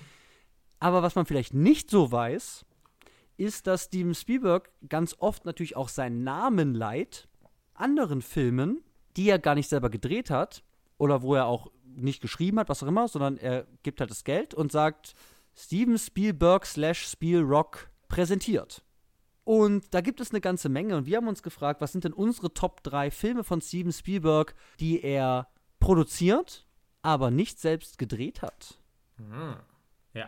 Also ich kann ja gleich mal wieder mit einem Steven Spielberg-Bashing anfangen. Das mache ich ja gern. Ähm, Bitte. dass ich bei dieser Produzentenfilmografie jetzt noch mehr wie bei seiner Regiefilmografie echt davor saß und war so, was? Also, ich habe das meiste, Aktienkurs. ich habe das meiste nicht gesehen, aber es waren auch wieder echt so Mainstream-Sachen, wo ich dachte so, boah, das möchte ich mir halt auch nie anschauen. Das interessiert mich einfach überhaupt gar nicht. Und dementsprechend Ich Probleme hatte alles ich gesehen. auch, äh, eine Top 3 zu finden. Ähm, Mhm. aber ich würde trotzdem mit meiner 3 starten. Ja. Und das ist Monster House. Yes. Ja, Hast du genommen, ja? Ja. Okay. also ich habe das nur als Teenager mal gesehen und ich, Mhm. ich glaube, dass ich das optisch eigentlich nicht so ansprechend finde, Mhm. aber Mhm. Das macht schon Spaß. Ich mag tatsächlich das Design von dem Monsterhaus schon gern und ich finde es eigentlich. Also ja, das macht halt Bock und das ist irgendwie eine originelle Idee und hat einen geilen Voicecast. Mhm. Also viele Namen. Steve Buscemi. Spoiler Alert. Äh, Das Haus ist das Monster. What? ja. ja. Ja. Also, Ist auf ja. jeden Fall eine originelle äh, Story, kann man sagen, ja. Und halt auch ein geiler Titel. Monster Ja, absolut. Ja. okay, also Monsterhaus bei dir auf der 3. Yes. Oh Gott, ja, ich tue mich ja auch so schwer. Ich, okay, ich mach's jetzt einfach mal. Also, ewig nicht gesehen, Film meiner Kindheit. Ich dachte, das passt vielleicht. Da habe ich als Kind 100 Mal gesehen. Und zwar ist das Feivel der Mauswanderer 2 Mm. im Wilden Westen. Oh ja. Ein großer Film meiner Kindheit. Also gegen diese eklige Spinne da mit den Cowboy-Boots. Und gibt dann irgendwie halt diese, diese eine Szene, wo sie irgendwie da so, so komisch singen und so Schießübungen machen und so. Das war so eine ikonische Szene meiner Kindheit. Äh, mit so einer großen Katze, glaube ich, zusammen. Also, Gibt's nicht, Ich hat der Saloon nicht, hat, gibt's nicht so eine Saloon-Lady, die eine Katze ist? Bin ich da jetzt? boah.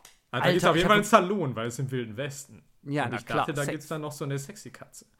Ja, aber auf jeden Fall übernimmt, glaube ich, so eine böse Spit äh, so, so, so eine böse Spinne, übernimmt dann, glaube ich, diese Stadt und dann müssen sie so ein bisschen so Workout, also so ein bisschen halt, halt so äh, Training-Montage vielleicht Ja, okay. mit so einem Song oder so. Irgendwas ist da. Und das war super ikonisch bei mir und ich habe das gern gesehen, viel lieber als den ersten Feivel.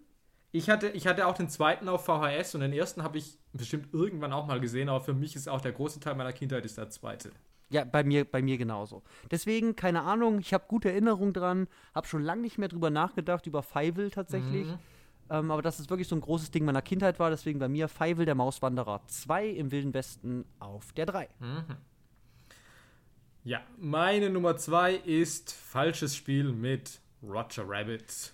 Oh yes! Film noir mit Cartoon-Figuren ist ein geiler Mix. Ähm, ja, und Jessica Rabbit hat dich schon immer angemacht. Ach Gott, Jessica Rabbit ist halt vielleicht meine Lieblings-Cartoon-Figur neben Betty Boop äh, der Filmgeschichte. ähm, Uh, und Betty Boop okay. ist ja auch in dem Film. Ah, ja. Mhm. Ja, ja. Also Aber- hat alles. Und ja, sorry, es hat auch einen der besten Bösewichte, Judge Doom. Ähm, ja. Christopher Lloyd, super. Also mega.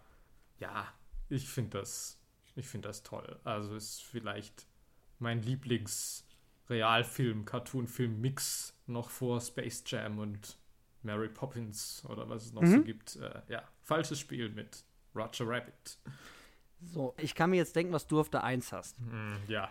ähm, weil das war das Einzige, was du noch gesehen hast. ähm, deswegen mache ich mal folgendes. Ich nehme auf der 2, nehme ich natürlich Jan de Bons Meisterwerk mit Bill Paxton, dem besten Schauspieler der Welt. Und das ist natürlich Twister aus den 90ern. Du lebst diesen Film gerade, habe ich gehört. Nee, der Tornado ist Ähm. schon wieder weg. Ich werd, Buh! meine Wohnung scheint noch alle Wände zu haben. Ähm, Okay. Werd nachher sehen, ob irgendwie noch so ein Kuhkadaver irgendwie auf der Straße liegt oder so. Aber Mhm. Ja, auf jeden Fall Twister natürlich ein Klassiker des Action-Kinos der 90er. Äh, Bill Paxton mit Helen Hunt und Philip Seymour Hoffman auf der Jagd nach, äh, nach den Tornados. Sie sind Tornado-Forscher. In Konkurrenz mit anderen Tornado-Forschern.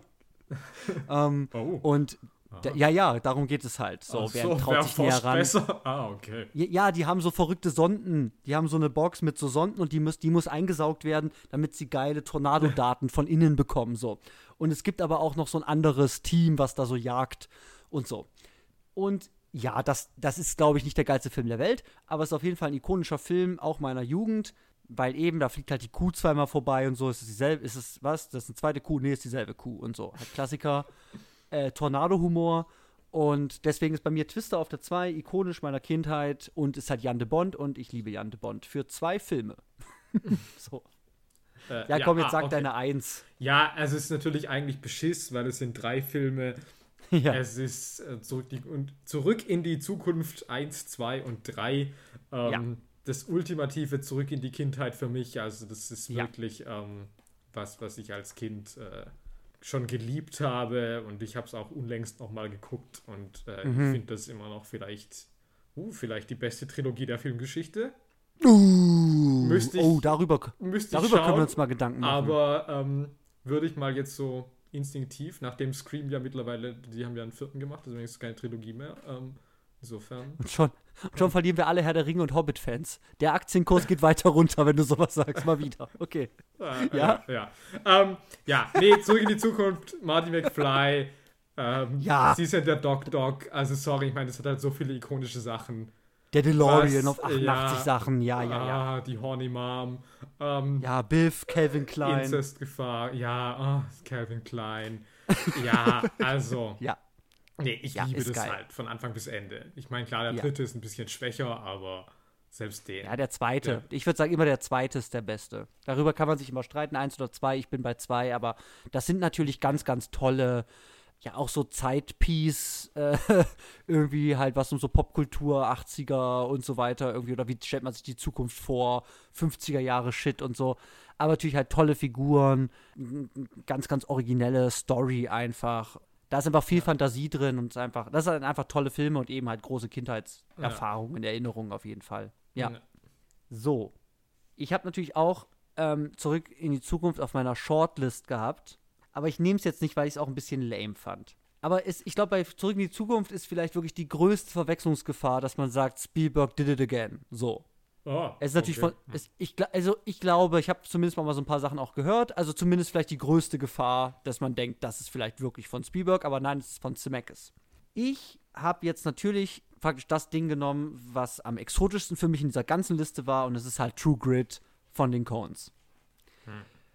True Grit ist nicht mein liebster Coen-Film, aber es ist vielleicht jetzt hier in dieser Liste von Filmen, wo halt Men in Black 2 und so weiter drin waren, So viel Müll, äh, Ja. den ich nicht gesehen habe. Also, es ist alles nur Vorteil, weil das ist alles auch. Ähm, Ja, geil. aber mit denen er halt einen Und so Ja, weiter. aber mit denen er halt einen Haufen Cash gemacht hat. Das ist halt wieder das andere. Das kann er dir halt immer sagen. Er schmeißt dir halt so einen Batzen ins Gesicht und du kriegst halt eine Gehirnerschütterung.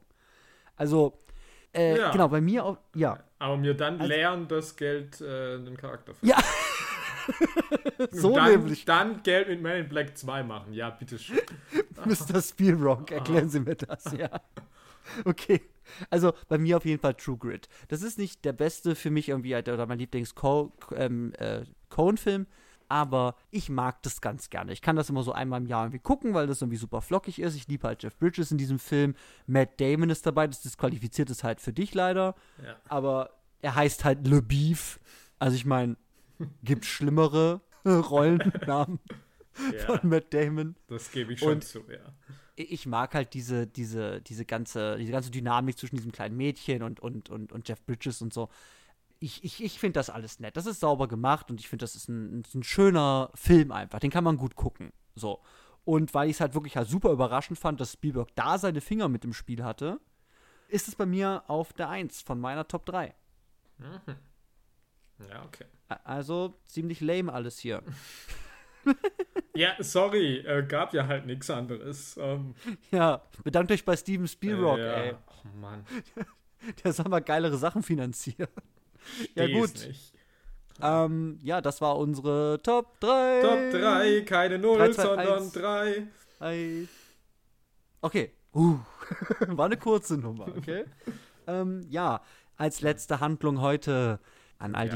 die gu- gut aussehenden ZuhörerInnen da draußen. Nächste Woche habe ich Entscheidungsgewalt. Hm. Und zwar, Jannis würde es nicht gucken. Und ich liebe es sehr. Und deswegen dehne ich die Kategorie. Und zwar nächste Woche in der Kategorie geiler Scheiß gibt es Swiss Army Man Ja. mit Harry Potter als furzende Leiche. Oh Gott. Und ich, ich liebe das. Und Jannis hat es nicht gesehen. Und ich bin sehr gespannt, weil ich gerne mit Jannis darüber reden möchte. Und hier mit diesem Format kann ich ihn jetzt endlich mal auch dazu zwingen, sich das anzugucken. Und er hat schon Rache gedroht. Ich bin gespannt, mit was er irgendwann in ein paar Wochen um die Ecke kommt. Oh, das, meine, das Aber- wird fürchterlich sein. Nein, das kommt natürlich auch drauf an, wie dieser Film sich gestaltet. Vielleicht, ähm, Ja. ich weiß gar nicht, warum ich den nicht gucken will. Ich habe nicht mal ein Argument. Das ist ja Außer verständlich, aber du musst es halt- jetzt, weil Ja. ist halt Podcast, Zwang. Ja. So, Was muss, das muss. ähm, ja, genau. Und ich verbürge mich dafür. Umso besser, wenn du es hassen würdest. bessere Folge nächste Woche. Um das rauszufinden, alle da draußen, schaltet nächste Woche wieder ein, wenn es heißt, Wer, wer schaut. Sachen